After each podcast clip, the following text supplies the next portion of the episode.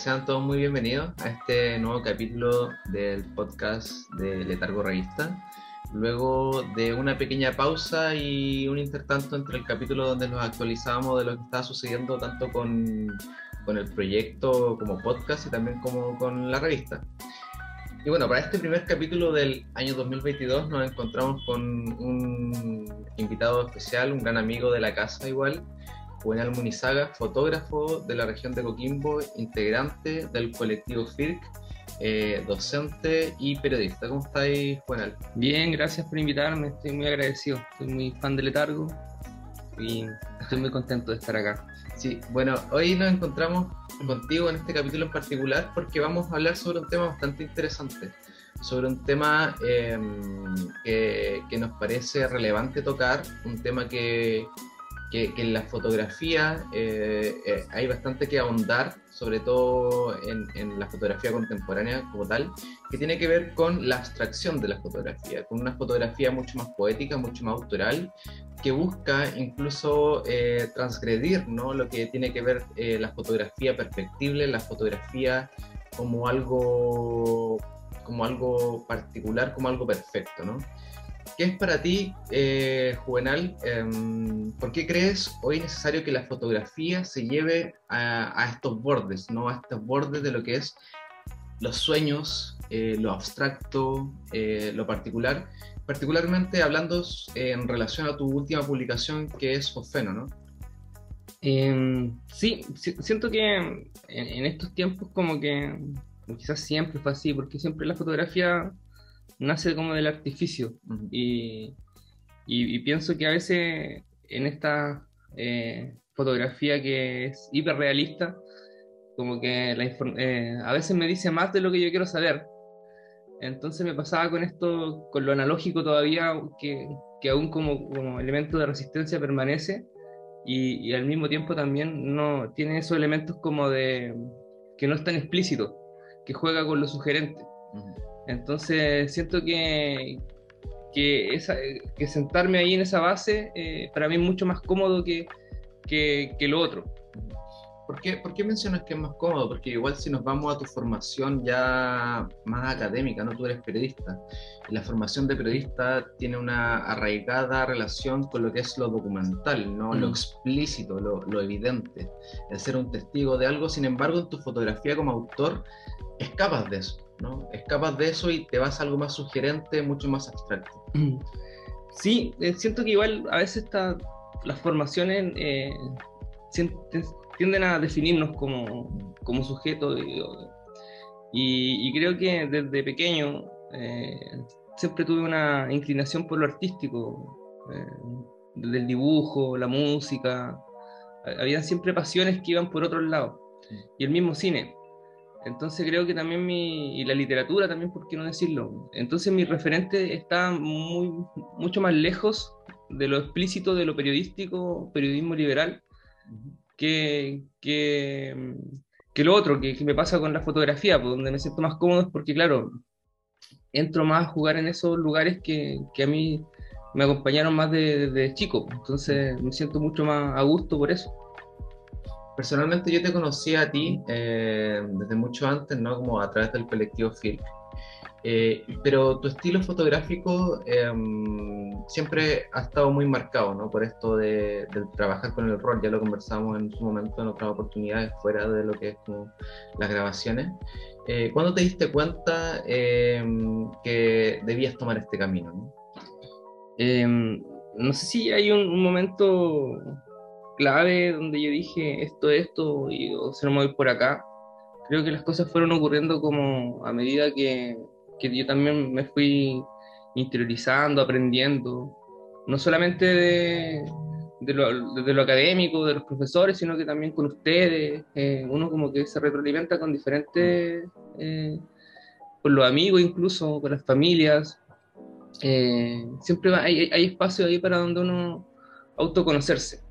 Eh, creo que pasa eso. Y creo que me fue pasando así, fue como algo que fue paulatino, que, que se fue dando a medida que yo también me fui entendiendo que, que el crecer eh, era también implicaba que iba a doler Mm. Entonces, en esos dolores y en esos acomodos de la existencia, yo creo que me fui, me fui inclinando por un lugar que, que ahora podríamos llamarlo en un aspecto concreto que es el fosfeno. Igual, por ejemplo, en la actualidad eh, existe esta como búsqueda del perfeccionismo en la fotografía, eh, buscar la imagen perfecta, lo más pulcro posible, pero eh, sin embargo, tu trabajo igual busca como el error, como que lo persigue, las cosas inusuales. ¿Por qué cree importante en este, en este contexto atrincherarse en este tipo de fotografía? Em, me gusta eso como de, del poder experimentar y ayer, ayer hablaba con, con, Sebastián Mejía, que me, hablaba de, mi horizonte en las fotos, que son súper irregulares. Y yo no, no, me había hecho ese, ese cuestionamiento, como que simplemente lo, lo hacía. Y claro, al, al, hacerlo palabra como que me lo, me lo hizo ver. Y creo que, mm, que a veces uno... Eh, a mí siempre me, ha perturbado un poco la, la, fotografía mm, eh, digital en el sentido cuando el, el, HDR, todas esas cosas me, me causaban mucho ruido. Eh, me pasaba eso, así como que me encontraba con esta imagen hiperrealista. Y de hecho que el realismo incluso hasta en la pintura no me gusta. Entonces como que mi, mi referentes así visuales tenían que ver como, a lo mejor con un uso de la geometría, me gusta mucho eso en la fotografía, pero más me, me, me gustan esas las atmósferas, como que siento que soy un fotógrafo de atmósferas, de fotografiar como lo que está entre medio de, de, de lo real y lo que yo veo, como esos espacios, esos limbos. Entonces en esos limbos son imperfectos y, y, y, sujetándome nuevamente al fosfeno, también sentía que la memoria era imperfecta. Y cuando recordaba, no recordaba eh, a mi mamá en alta definición cuando chico, o esos paisajes siempre eran como borrosos y difuminados, así. Y, siento que por eso yo creo que, que en cierto modo eh, trato de, de, ser fiel a, esa memoria, a, esos recuerdos. ¿Por qué crees que es relevante ser fiel a uno mismo al momento de hacer fotografía, en tu caso en particular? Mm. Creo que la vida igual pasa rápido mm. y, y, en cualquier ámbito yo creo que eh, cuando uno se traiciona, eh, también traiciona su propia vida. Y creo que los vamos a quemar más rápido que de lo que creemos. Y, el mundo mismo se está como autofragelando cada, a cada momento, entonces siento que el tiempo se acaba, eh, ya no estoy tan chico. Y, creo que lo único que tengo eh, es eso, valerme por mí mismo y, y ser fiel a esa, a esa, porque no solamente algo estético, sino también que se transforme en algo ético también, claro, está ahí como algo político, porque todo como que asoma desde, una resistencia, desde mi propia existencia, no sé, yo pienso en, mi mamá cuando me tuvo, como que se escapó de la casa, me tuvo escondida, tengo, eh, tengo su apellido en doble, eh, eh, cuando nací, la figura en los tiempos de, la dictadura era como hijo ilegítimo. O sea, todo era como en contra, ¿cachai? Y entonces tampoco puedo estar como eh, apelando o, incluirme a los discursos hegemónicos como cagado la risa y que esto es así. A lo mejor también tiene que ver con eso, como una, una rebeldía que, que me acompaña desde chico. ¿Qué, rol juega en Fosfeno, quizás, o sea, en, tu fotografía en general, pero en particular en Fosfeno, el rol de tu madre, ahora que lo mencionas, que parece súper interesante? Eh, sí, pues, yo lo siento que es un libro como de, de una triada, que, tiene que ver con mi abuela, mi mamá y mi tía, que, son personas así que me, que me cuidaron cuando chico. Entonces, esas fueron como mis figuras familiares, pues, que, que, también escapa como este ideal de familia cristiana de papá, mamá, hijo. Eh, entonces, siempre fue, fue, algo raro para mí, no sé, ir al colegio y, encontrarme que otros tenían como una familia normal o mis primos. Entonces yo estaba ahí en el, en el borde siempre, ¿cachai? Era como el borde de, no sé, por pues, los paseos de verano que me llevaban mis tíos. Eh, siempre era como el, ajeno, el extraño. Entonces, o yo me sentía así porque uno igual a veces la autopercepción de uno es más dura de lo que, que a veces son las cosas. Entonces, en el fosfeno está eso, pues está ese borde, porque también ha sido una vida como caminando en la orilla. Yo, por ejemplo, la, en, el contexto en el que nos encontramos, eh, básicamente nadamos en un mar de, de un montón de imágenes que nos bombardean constantemente y crearle una narrativa o desarrollarle un discurso en las fotografías, por ejemplo, como lo, tú lo haces con, tu, con, la tuya, con tu historia familiar, eh, hace que igual sean, le den como otro tipo de, perspectiva a la fotografía. ¿Cómo crees tú que es necesario desarrollar este tipo de discurso fotográfico mm. o una narrativa fotográfica, por? Eh, sí, Cata, así como que creo que todos en sí mismos generamos nuestras propias narrativas y, y contamos nuestra historia, nuestro relato como eh, yo creo que también lo que te estoy contando también es una ficción dentro de, lo real que pudo haber sido. Claro. Como que eh, es todo tan así como que pasa tan rápido y tan y que uno a veces no sé se encuentra como haciendo algo y, al mismo tiempo le, le va a ir dando sentido. A, mí me gusta mucho el arte, por ejemplo. Eh, o sea, no solamente como desde las fotografías. Y, y, y, siempre me gustaban, por ejemplo, como volviendo a la pregunta anterior que me hiciste, como que eh, tenía amigas que cantaban muy bien y todo, y a mí me gustaban siempre los que cantaban un poco mal o un poco desafinados. No sé por qué, pero como que creo que también eh, eh, esta fotografía también es una fotografía como desafinada. Como que no, como que no llega al tono, o como que si se da un poco para acá desaparece. Entonces, siento que esa narrativa también tiene que ver como conmigo, con, con, con lo que uno también quiere contar. Claro. Bueno, nosotros hemos conversado, como te decía recién, en otra oportunidad y también cuando estuvimos en el Fotolimarí, allá en Ovalle, estuvimos conversando también sobre el colectivo FIR. Y un tema que salió bastante interesante que me gustaría retomar ahora, no como integrante del colectivo, sino también como persona a ti, tiene que ver con los conceptos de resistencia, con el concepto de trabajar en los márgenes, y tiene que ver con una militancia fotográfica slash política, ¿no? Eh, que existe una, una, relación directa ahí. ¿Qué, ¿Qué, importancia tiene para ti eh, hacer presente esta militancia y cómo la llevas y la reflejas en tu fotografía? Em, sí, o sea, en cierto modo, apelando como ahí al, Aristóteles que decía que somos animales políticos, y, claro, uno ve fotografía y, y, y, es como fácil darse cuenta o no sé, a lo mejor un rollo de uno, pero como que más o menos dónde está esa persona cuando uno ve sus imágenes. Como, y, creo que eh, a veces, no sé, eh, nunca me había visto dando tantas explicaciones, por ejemplo, después del fosfeno, como por las fotos, porque, porque incluso en La Serena me ha pasado mucho que el cuestionamiento es porque la, la tapa es rosada, como insinuando algo, como eh, llevando el color a un, a un género, a, una, a, una, a, una, disidencia, no sé. Entonces como que todo lo que a lo mejor como que escapa de, del manual fotográfico de la regional o, del libro de fotos, así como pareciese que es muy extraño, así como para alguna gente, eh, sobre todo en Chile, que igual a veces estamos como mal acostumbrados a ver fotos. Eh, o ver las mismas fotos siempre. Y, y, como llevándolo a lo, anterior, porque creo que, eh, bueno, como, como vida yo creo que ha sido una vida de resistencia. Y me gusta mucho eso, porque que desde, desde, no sé, desde La Serena, Coquimbo, eh, Ovalle, eh, no solamente como los puntos eh, centralistas que son siempre Santiago, Valparaíso, se esté generando un discurso eh, potente latinoamericano, con identidad, con resistencia, con, con política, con disidencia.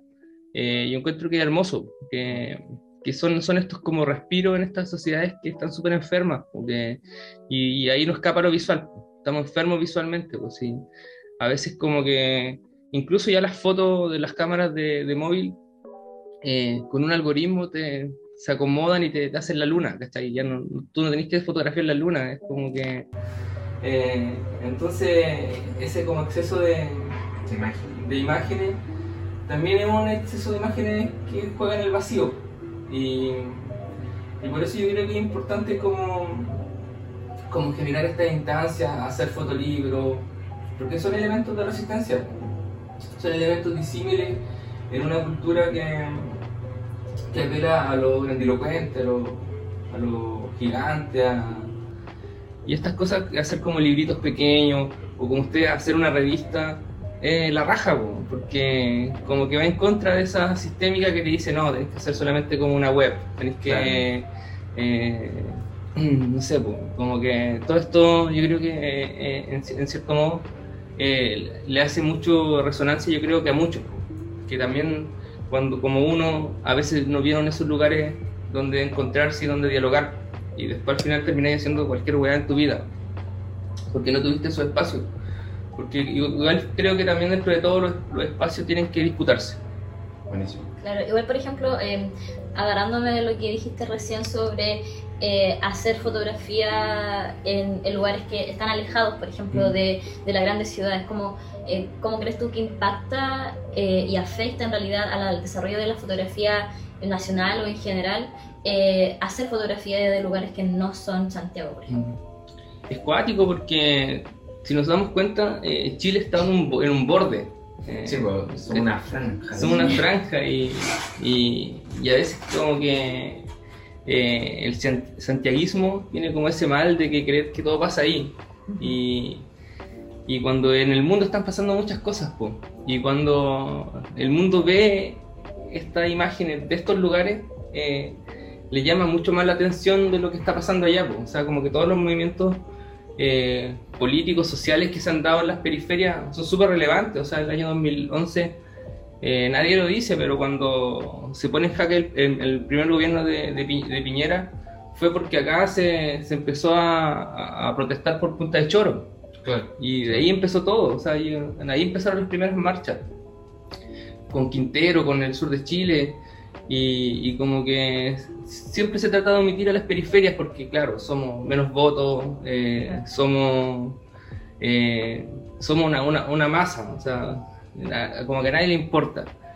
Y entonces cuando desde acá surgen estos, estos elementos como disidentes, como, no sé, como pasa con el, la, fotografía eh, que se está haciendo en regiones, y en muchas regiones de Chile, uno ve también en Atacama, en el sur, todo hace poco estuviste en Valdivia me contabas que, que están, están eh, no sé, pues mi imaginario 11, cosas así como gente como que es súper bacán porque, y que está en las periferias, porque está en los bordes y, creo que eso es súper valioso y, es súper interesante porque el mundo es un lugar muy grande y, y, los lugares como que están en, la orilla son son súper interesantes. Sí, buenísimo. Sí, me parece una excelente reflexión. De hecho, cuando estuvimos en Valdivia igual se da mucho eso, ¿no? Como que sentíamos que estábamos juntándonos en un espacio que no nos pertenecía, eh, haciendo referencia a que cuando se habla de cultura se habla mucho, se, se, entiende como Santiago mm. o Valparaíso incluso, una, una, sensación muy extraña pero igual se siente bien. Tú, Juanal, has tenido la oportunidad de recorrer, eh, bueno, has estado en Santiago, Valparaíso, también hace un par de tiempo atrás estuviste en Europa. Eh, sin embargo, en tu libro Josfeno, eh, y lo conversamos también cuando hicimos el lanzamiento en La Serena, sobre el tema de, de, acá de La Serena, ¿no? como territorio, como espacio, como espacio donde sucede algo.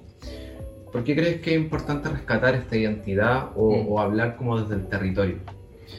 Sí, es cuático porque La Serena como que siempre se presenta como una gran postal. Como que uno ve imágenes de La Serena y es la postal del Faro, es la postal de la avenida de Aguirre, paréntesis de Aguita, eh, es la postal de la Plaza de Armas, de la Catedral, de, hay un montón de iglesias, y como que esa cultura pachoña, moralista, eh, como que embauca toda esta ciudad, pues, o sea, uno ve como las redes sociales sobre La Serena, y es como la salchicha tras la salchicha, la foto del atardecer con el faro, con la cruz del tercer milenio en el fondo. Ya son imágenes terribles, repetidas y fome. Y, y, como que también la institucionalidad eh, fomenta eso. Eh, te, te, muestran así el libro de la Serena, eh, la exposición de la Serena. Y puras fotos de mierda que, que, se, que llenan, mal impresa. Entonces, claro, nos enfrentamos como con una cultura de una visualidad serenense imperante, hegemónica, que es súper rancia, que es súper eh, vaga. Eh, entonces, ponerse en otro lugar eh, y mostrar la Serena desde lo borroso, desde la memoria media, media rota, para mí fue súper bacán. O sea, y en cierto modo estoy mostrando la Serena, pero a un modo distinto. Y eso me gusta, me gusta plantearme así y, plantear también mi visión de lo que es esta ciudad, porque no solamente para mí es una ciudad que tiene mucho de grises, que tiene mucho de, de nostálgico y a veces triste. O sea, tengo muchos eh, amigos, amigas que conversamos sobre esto, que a La Serena como que en cierto modo nos, da una, una pena. Sí, Es que es por el clima también que tiene. esa, Entonces como que igual... Eh, que sea tan nublado siempre mm. hace también genera un, un, efecto en el ánimo y también puede generar como un efecto en el desarrollo de la arte en general que mm. también se genera aquí en, el, en, la ciudad. Sí, sí, De hecho, cuando estuve en Valdivia me dieron un dato interesante, igual que me pareció impactante. Porque me dijeron primero, que, que fue como enseguidilla, como me dijeron que Valdivia era la ciudad más lluviosa de Chile. ¿ya? Cuando me dijeron eso fue como, oh, bacán, la, ciudad más lluviosa de Chile. Luego llegó otra persona y me dijo, sí, es la, es la, ciudad más lluviosa de Chile, pero además es la ciudad con más suicidios al año en Chile. Yo creo que acá en La Serena debe pasar algo parecido, no, no necesariamente con el suicidio, pero sí con la idea de, esta atmósfera triste, ¿no? Como del, estar nublado, incluso cuando estamos en verano. Ahora estamos en verano y está nublado, por ejemplo. Sí, sí, bueno, y, y los medios de comunicación todos tienden a ocultar como la, las depresiones, los suicidios, como que no existieran y, y, si no hablamos de esto no va a existir. Esa es como la lógica, yo trabajé en medios de comunicación y esa era como la lógica, como que te decía, no, no, no, no olvides esto. Eh, y sí, primero es una ciudad que tiene mucho deprimente. Y uno ve como también eh, lo bonito que tenía se fue destruyendo por, la, por los animales inmobiliarios que quieren comerse todo. Eh, y sí, pues creo que, que, es una ciudad que, bueno, para mí igual como que mm, cuando, cuando estoy acá es bacán porque te encontré con tu familia, tus amigos y todo, pero es claramente una ciudad que, que, tiene mucho potencial, pero que al mismo tiempo está como, como durmiendo, así como que... Es que la imagen que se muestra de la ciudad por lo general es solamente la playa. Sí. Y el centro. Y, y es complicado eso mm. porque la ciudad en general esta ciudad como que se, bueno, en Coquimbo también siento que se desarrolla mucho, eh, muy periféricamente, que tiene muchas poblaciones eh, eh, muy alejadas de lo céntrico y que no tienen, no tienen cabida ni parte en la identidad de la ciudad, en la identidad que se muestra de la ciudad. Sí, es verdad, eso Cata, porque igual uno se pone, uno cruza el río nomás y te das cuenta que las compañías están haciendo mil cosas. Hay gente que está haciendo videoclip, música, cine, eh, eh, bueno, está mucho más, hay mucho más graffiti pintados, los murales, hay como, hay un rollo de ser de las compañías, por ejemplo. Eh, pero uno cruza el puente y como que todo se apaga, así como que... creo que, que, claro, hemos tenido, no sé, 20 años de administraciones muy pencas, o quizás más, y que, que, hacen, claro, como una, una, ciudad que tiene mucho tiempo, súper antigua, pues uno piensa así, como son calete de años, como 475, por ahí. O sea, como, y antes uno puede, no sé, mirar y claro, los lo incas anteriormente, o los dieguitas, o sea, los españoles llegaron y fundaron donde ya había algo, claro. No, no es que acá no haya nada, entonces a mí lo que más me gusta de la Serena es eso, cuando, no sé, voy a Punta de Teatino o, o subo un cerro y conectarme con esa como ancestralidad que no está en los libros de historia, que, que no tiene un lenguaje oficial y eso lo encuentro maravilloso. Y creo que a lo mejor por ahí va, eh, por ahí va a conectarse a lo mejor con eso que, que te escondió la iglesia, que te escondió los poderes. Buenísimo, sí, yo creo que me hace mucho sentido con lo que hablábamos también en su momento que tiene que ver con el sentirse parte de estos márgenes, como sentirse parte de estos bordes, quizás para conectarse con, con esta historia que, que, está oculta, ¿no? que no nos cuentan. Y yo creo que esto no, no pasa solo en La Serena, sino que escapa a todo Chile. ¿no? Como que yo creo que todas las ciudades tienen como estas historias medias guardadas que de alguna forma se intentan rescatar, ¿no? como que son parte también de los discursos, quizás indirectamente de los artistas que están trabajando en cada uno de los territorios. Sí, sí, yo creo que, que como ahora no sé, eh, siempre como que los teóricos del arte tienden a como definirnos como que estamos en algo, este es el periodo tanto, tanto. Sí. Eh, pero creo que como que en, regiones eh, pasa distinto, como que hay otros ritmos de la, de la, de la información oficial. Y, y, uno como que ve, y a veces no sé, por los que estamos más vinculados quizás como al mundo artístico, hay gente que está haciendo cosas súper interesantes en el teatro, en la música, en la pintura, en la pintura como que hay gente súper bacán, Sí. y claro que vive en un eterno anonimato casi porque el discurso hegemónico siempre va a querer el cuadro del faro con el atardecer, igual que la foto, como Claro. parecido, como que estamos con, en cierto modo, eh, yo creo que, que nuestro espacio es como sin dioses ni obras maestras, así como pura resistencia y, y, y jugar también como con esa libertad también que te da escaparte de esa de, ese- de esa forma de entender la realidad, porque que, que es la academia, que es la que son los gobiernos, como por ejemplo ahora como que no sé, pues uno, uno voy a hacer, yo creo que me va a tirar encima mucha gente, Dale nomás. No. pero no sé, pues uno ve algunos murales y claro, te tratan de contar todo, así explícito.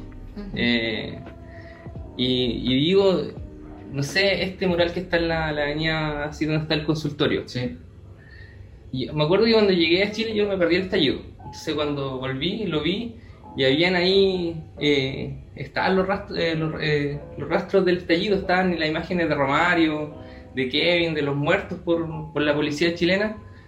Y no sé, pues, llega el mural y claro, me pone a Gabriela Mistral, a Jorge Peñagén, pero me borra Romario, me borra Claro. la, la- la historia reciente de, de muerte, de violaciones de derechos humanos acá en, en esta ciudad. Entonces, creo que, que no solamente tiene que ser como una cuestión de, de, de los artistas, eh, sino que toda la sociedad también darnos cuenta que estamos en un proceso de crisis y, y para y no podemos seguir escondiendo a nuestros muertos debajo de la alfombra. Que yo creo que esto sucede porque existe, como yo creo que, por lo menos en el país, una institucionalidad, institucionalización de todo. Entonces, Mm. también existe un arte institucional. Sí, pues, sí. Entonces, en realidad, por ejemplo, lo que estábamos hablando ya ponen a Gabriela Mistral. Pero Gabriela Mistral nunca se habla de que era lesbiana. claro, sí. Nunca se habló de que, o sea, se habla muy poco al respecto o se trata de ocultar ese tipo de cosas, ¿cachai? O por ejemplo, eh, siempre se le reduce a que fue profe, ¿cachai? Que Mm. fue profe y hacía poemas de niñitos, ¿cachai? Mm. Y es como que tiene un- ella no ganó el Nobel por hacer poemas para niños de, de kinder. Mm. Lamen- o sea, sé que algo importante ese profesor eh, enseñar a los niños, estar con los niños es algo importante, pero no es por lo cual ella se hizo con- reconocida mundialmente, ¿cachai? Entonces, ¿por qué? Porque sus poemas igual escapaban de, de la imagen que Mm. se creó de ella. Sí, Los poemas de ella igual tiene poemas que son súper como, los puedes tener un, un- un sobretono súper súper erótico igual. Mm. Entonces, eh, la imagen que uno tiene de Gabriela Mistral uno se la imagina quizás escribiendo ese tipo de poesía. Entonces, eh, en la ciudad se explota la imagen de ella. sí. Eh, cuando... Por conveniencia. claro. Eh, y volviendo como a este tema de la, de la postal, o sea, Mm. todas las ciudades de Chile, todas las regiones tienen su postal y, y toda postal es como eh, sobreexplotada de alguna manera y, y generan una imagen institucionalizada de la, de la, eh, de la misma gente, porque por Mm. ejemplo todas las ciudades de Chile, yo creo que todas las ciudades de Chile son súper pequeñas sí. no son grandes ciudades, o sea, de hecho hasta uno va a Santiago Centro y, y no es tan grande. Entonces en realidad se generan estos como discursos tan maximizados de, de- de lo que somos, pero al mismo tiempo se minimiza y se invisibiliza todo lo que está alrededor de ese mismo, de, de- de ese mismo lugar. Sí, pues sí, somos, acá somos súper buenos para llenarnos la boca con Gabriela Mistral, eh, de ponerle a la biblioteca Gabriela Mistral, la avenida Gabriela Mistral, hace poco un alcalde decía hay que ponerle a la región Gabriela Mistral, pero como que Todo, nadie, todo, todo Gabriela Mistral, así como ya, el- ah, pero al final en el colegio te hacen leer a Gabriela Mistral más allá de los poemas que tú decís de, de la rondita de niños, de que todas las niñas quieren ser princesa o reina es como que eh, nada por la les eh, y yo creo que también tiene que ver ahí como ese discurso de la dictadura que eh, una vez que no sé pues muere Pablo Neruda ellos toman a Gabriela Mistral como su así de manera arbitraria y sin ninguna vergüenza como es la derecha y la transforman como en esta profe inofensiva asexuada que, Claro. que, que venía del valle y como que weón, acá lo odiaban a Gabriela Mistral se fue porque estaba chata de Chile o sea y más encima y ocultan como su lesbiandad, así como que fuera como un pecado, así como que, bueno, como que todavía vivimos una, una sociedad súper homofóbica, xenofóbica, y creo que ahí el, el arte tiene ese- esa, esa gran cualidad de que, que ahí como que es- esos discursos como que se, se fuman. Igual yo creo que existe como una institu- institucionalidad, institucionalización del arte también. Mm. Como que Sí. está esta idea de homologar, de, estandarizar lo que es el arte, pero también está este arte de los bordes que conversamos durante todo el capítulo, eh, que, sirve como para hacer la resistencia, ¿no? Y acá te quiero preguntar cómo se resiste ante esta institucionalización del arte, como esta institucionalización de la vida incluso, como... Em, yo creo que eh, eh, es un deber como el, para poder vivir hay que resistir, o sea, no, lo entiendo de otra manera. creo que si hubiese tomado una vida como a lo mejor donde a, a los demócratas cristianos donde calienta el sol, quizás tendría un muy buen pasar en muchos sentidos. Eh, eh, pero no, eh, como que uno es una decisión a veces, estar en el borde. es una decisión a veces tomar estos riesgos. y como volviendo a lo que hablamos al principio, yo siento igual que la vida es súper corta. Que a mí se, no sé, pues se me han muerto amigos, familia, amores. Entonces, no sé si puedo estar en otro lugar que, que, no sea el de resistir. Y, y tratar de que, que lo que uno le toque estar, eh, eh, jugar también a vivir esa vida. Siempre me, me, me, me han atraído esas figuras eh, que están ahí por eso, que están ahí y que son eso, son, son siempre los, los, elementos del borde, así como que no sé, ahora estamos al lado del libro de Bolaño. Y yo creo que Bolaño siempre estuvo como al borde, cuando ya se estaba muriendo. Poco antes de morirse como que se hace famoso. ¿Cachai? Como que, pero, no sé, su gran parte de su vida fue como eh, al borde, pues así como, ¿cachai? Entonces, eh, creo que eso, eso, es lo valioso y como tú decías, pues, el, arte tan, tienden a institucionalizarlo, así, la concertación lo hizo muy bien, así como tener, habían como artistas de la concertación, eh, la dictadura, bueno, no, no tenían artistas porque como que. Hicieron el ejercicio contrario, porque claro, la institucional lo desaparecía. Claro, como que. Y, claro, algo que también eh, arrastra, se arrastra hasta el día de hoy, pues, por ejemplo, La Serena tiene, bueno, es conocida por tener un montón de iglesias, y tiene un montón de iglesias, y tenemos súper pocos centros culturales, por ejemplo, y cada vez menos. Sí, no dice así, y, y, claro, y, se tienden a hacer como mensajes así a la, a la galucha, así cuando vamos a arrendar el, el Teatro Centenario, ¿cachai? Yo en el Teatro Centenario vi, me acuerdo que Jurassic Park, vi Fantasía de Disney, vi Carete Cuestión, a mí fue un lugar que me, me abrió la cabeza. Y después la adolescencia era un lugar que tenía una agrupación de rockeros y hacían tocatas, así como que toda la enseñanza media fue tocata y que finalmente el arzobispado le quita ese lugar, esa, esa, esa arriendo a, esas personas porque arrendaron para una fiesta trans. ¿Cachai? Y ahora después pasó con el Puturrufo, que el arzobispado le quita el arriendo porque vieron el club y, el, y la, la, película Caradima. Entonces, lo que poco que tenemos es... Está condicionado a la iglesia. Está condicionado a la iglesia y, y, el municipio de La Serena no tiene ni uno para... porque no tiene ni para confort en el teatro municipal y tampoco lo tiene acomodado ni como para teatro porque la gente que hace teatro lo hace, lo hace en otros lados porque el teatro municipal no tiene las condiciones para técnicas para, para poder eh, eh, eh, dar una obra de teatro a, buen nivel. Entonces, claramente no hay, no hay, no hay. O sea, yo estuve en Barcelona y era como que en toda la... Eh, yo vivía en un pueblo, no en un pueblo, en un, barrio que se llamaba Poblenou. Y ahí habían como dos o tres centros culturales, ¿cachai? En ese barrio nomás. Entonces uno iba para otro y había otro. Entonces siempre habían como lugares donde... bibliotecas, ¿cachai? Y acá como que, no sé, el arte, la cultura siempre está ahí al, al borde. Eh, y nos ponen a concursar ahí por el fondar, a pelear todos contra todos, ¿cachai?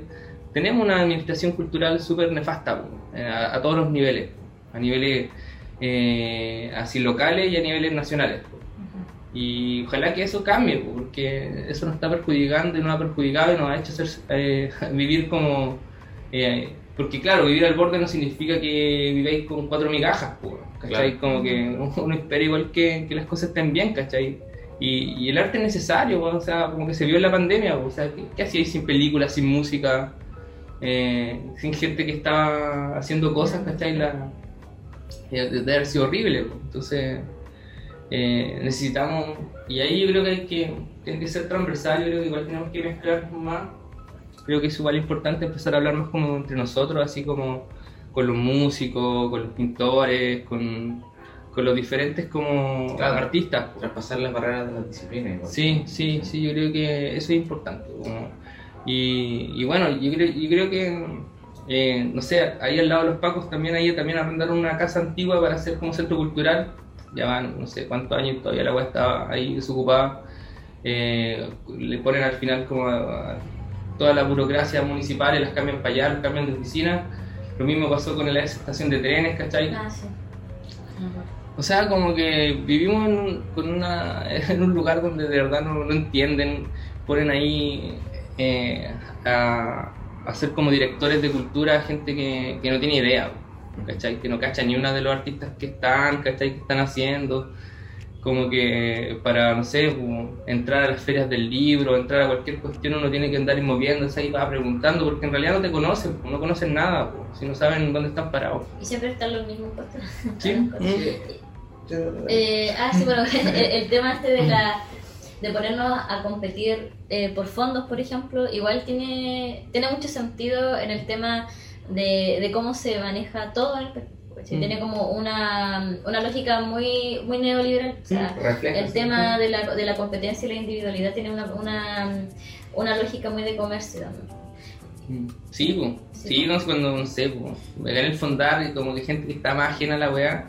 o yo creo que la haber pasado a ustedes. ¿Y cuánto ganaron? ¿Cuánto les pasaron? Sí. Como que, weón, como que la plata te fuera a tu bolsillo, así O- o- ¿Y como... cómo se hace? Yo como, Sí. como que toda la burocracia, toda la Mm. traba de la cuestión y es como, ah, ya. Sí, pues entonces... No, y, no- y, no, y no pasa solo en la institucionalidad, ¿no? Ujú. hace poco, hace un par de días atrás, semanas incluso, quizás no, recuerdo bien, eh, dieron los resultados de los FONDESI, que son estos Ah, fondos sí. de investigación que son ya más científicos, ¿no? Y, y dentro de estas ciencias también están las ciencias sociales. Y las ciencias sociales también, eh, de alguna forma, igual eh, busca investigar sobre cultura. Sin embargo, habían investigadores del área de ciencias más eh, tradicionales, como son las matemáticas, la física, etcétera, que criticaban a investigadores que se habían ganado fondos en el ámbito de la cultura y investigar la cultura porque las desvalidaban, desvalidan a las humanidades. Entonces, no es un tema que eh, se le tenga que mm, dar solo a, la, a, a lo que son las institucionalidades, sino que también está muy enraizado en en nosotros como personas, ¿no? Como qué valor le entregamos a las artes y la cultura también como sociedad. Es que eso se da harto en los colegios también. Sí. En los colegios, por ejemplo, cuando tenéis que elegir Sí. el electivo, eh, siempre al humanista es como eh, lo que votó la hora, Es Sí. como eh, lo último que va, o sea, y es, y es complicado igual eh, crecer eh, en, un, en un lugar, por ejemplo, cuando te, te va bien en el colegio y que ir dedicarte a la humanidad o a las ciencias políticas, a las ciencias sociales en realidad, y a- o a las artes, y es como, es como sacrilegio. sea, Sí, o sea, bueno, sí. ¿Cómo vaya a desperdiciar Mm. tu potencial en, en estudiar artes, cachai? Ha- Hace poco me, me tocó ir a, un- hacer una pega así de foto a un colegio muy cuico, acá en La Serena. y, y me pasó que Sí, estuve sí, en un acto como de actividades extracurriculares y como que estaban tocando lamento boliviano, así como que yo decía, bueno, superen esta canción culiada porque ya tiene, no sé, o- no, no puede ser más mala y fome. Y como que la siguen enseñando, a mí me la enseñaron en el colegio, yo estudié hace mil años, ¿cachai? Entonces, yo creo que también desde el aspecto como así eh, social, vivimos como en un déficit de, de elementos culturales importantes. no sé, pues uno va a un bar a la Avenida del Mar, eh, los bares estos como eh, típicos así, y lo mismo, pues están todavía con música ligera, con lamento boliviano, con maná, con puras canciones de mierda, ¿cachai? Y no le dan espacio como a otros tipos de músicos, gente que hace música original, o quizás que, que se arriesga un poco más, pues como que vivimos en un lugar súper conservador en todo sentido, ¿cachai? Y eso lo aplica también al arte, pues, o sea, eh, es difícil que, ah, no sé, yo me acuerdo como en el colegio también me metieron ramos como de dibujo, pintura, y claro, ahora pienso, nos enseñaban puras weás, pues, ¿cachai? Y, Sí. y así, no sé, por la Universidad de la, de La Serena, eh, como que lo más artístico que tiene se supone es como diseño, ¿cachai? No hay una escuela de arte en rigor, ¿cachai? Eh, Tenía, la- tenía, tenía la carrera de arte visual, de, de pedagogía en arte visual y la cerraron. Claro, como, como que no, y, y pongamos, eh, agrandemos para dentistas, para cosas así, porque eso es lo que necesita el mercado, ¿cachai? Y la universidad no está para eso, donde está el pensamiento crítico. Lo primero que hizo la dictadura fue cerrar las escuelas de arte, ¿cachai? El pensamiento crítico se, se cuestiona siempre. Y esto, esto el neoliberalismo lo hace así, pues, como que no le importa no le importa nada como el pensamiento crítico porque ahí está la rebelión, ¿cachai? Ahí está la reflexión, ¿cachai? Eh, entonces, yo creo que hay que disputar los espacios, como que mm, acá se han generado como instancias de resistencia, uno ve, no sé, los de Teatro Puerto que tienen una escuela de teatro, ¿cachai? Que, que hacen obra. Eh, hace tiempo estaba la Casa 210 que había como escuelas de, pintura, de, dibujo, de, de diferente arte la Casa Roja, que las, chicas feministas, ¿cachai? Que están ahí haciendo una resistencia hace calete rato, ¿cachai? Eh, pero claro, todo es, autogestión, todo es como lucharla, lucharla y... Pero ¿cuándo, ¿cuándo vamos a tener los espacios que de verdad merecemos? Y eso va a cambiar, esta ciudad va a cambiar. Y como tú decís, pues, es como en todo Chile pasa lo mismo, pues, como que todos se están salvando así como tratando de hacerla. Claro. Y ahí ahora como para ir cerrando el, episodio, eh, queremos que nos digas cuáles crees tú que son como los desafíos que está enfrentando la fotografía autoral en un contexto, en el contexto actual mm. de la imagen. Sí, es cuático. El, otro día eh, pensaba como mucho en la actualidad, así como que eh, cuando estaba en Barcelona fui a una, conferencia de, de Foncuberta y, él hablaba como de la fotografía artificial, así como. Y, de que con unos programas, con una inteligencia artificial generaban rostros que no existían, así. Y, ahí así como, y claro, como que ahora hace poco estuvo como la, la polémica de Huawei que, que con, con un algoritmo como que te arreglaba la luna. Mm, Entonces todos como que en el celular Huawei sale la luna a la raja, pero en rigor es como, es un algoritmo que ve dónde estaba posicionada la luna y te la, te la acomoda y entonces a todos nos sale la luna a la raja. Entonces vivimos como en una fotografía como ya como que no hay, ya, ni siquiera la, la, hace el fotógrafo, sino que la hace una inteligencia artificial. O, como, incluso no sé, por la comunicación está ya escapa del lenguaje, o sea, no sé, pues códigos QR para todo. Es con computadora con computadora, no, hay, no hay un intermediario humano, ¿cachai? Y, y, creo que la fotografía está pasando como un poco por eso, como que estamos sobrecargados de imágenes, como tú decías en un momento.